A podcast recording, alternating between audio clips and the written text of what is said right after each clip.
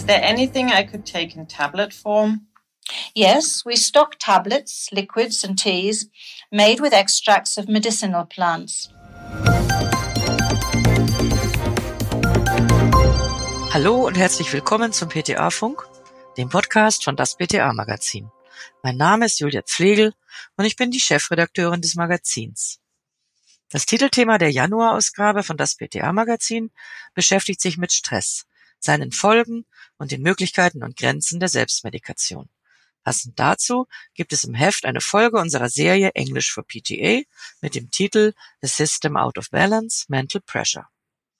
Und natürlich auch dazu die passende Podcast-Folge.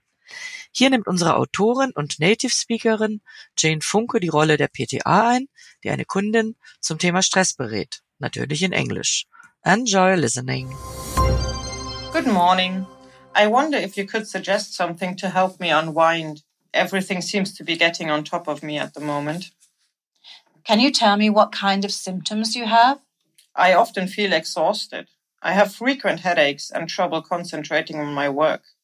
We've got a new boss and my workload has increased considerably. Are you getting enough sleep? I often struggle to fall asleep.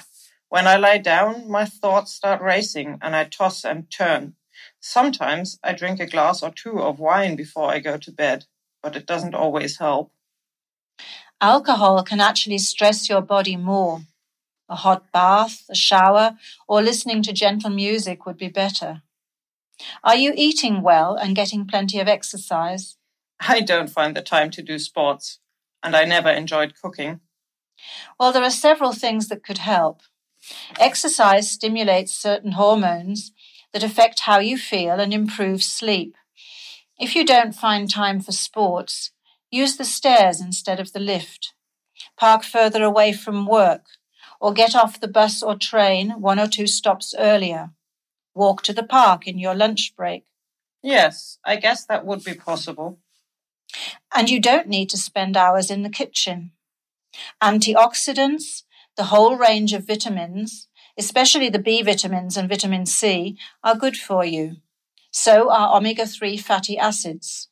They help protect your cells against damage caused by stress.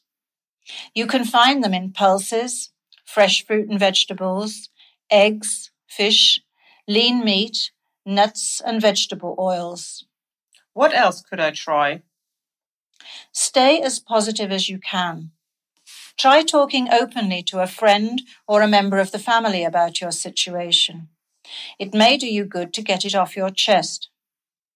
A relaxing activity such as yoga or controlled breathing is a good way to wind down. Alternatively, you could try something creative like painting, which would also give you a sense of fulfillment.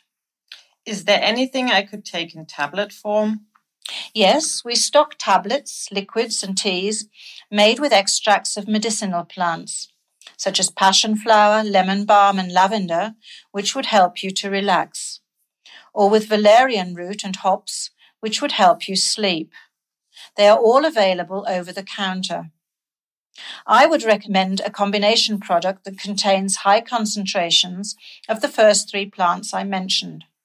That sounds good. I'd like to see that, please. Yes, of course. I'll show you. If you find that these measures don't help, you should consult your doctor. Das war unsere aktuelle Episode vom PTA Funk, dem Podcast von das PTA Magazin. Danke, dass Sie zugehört haben.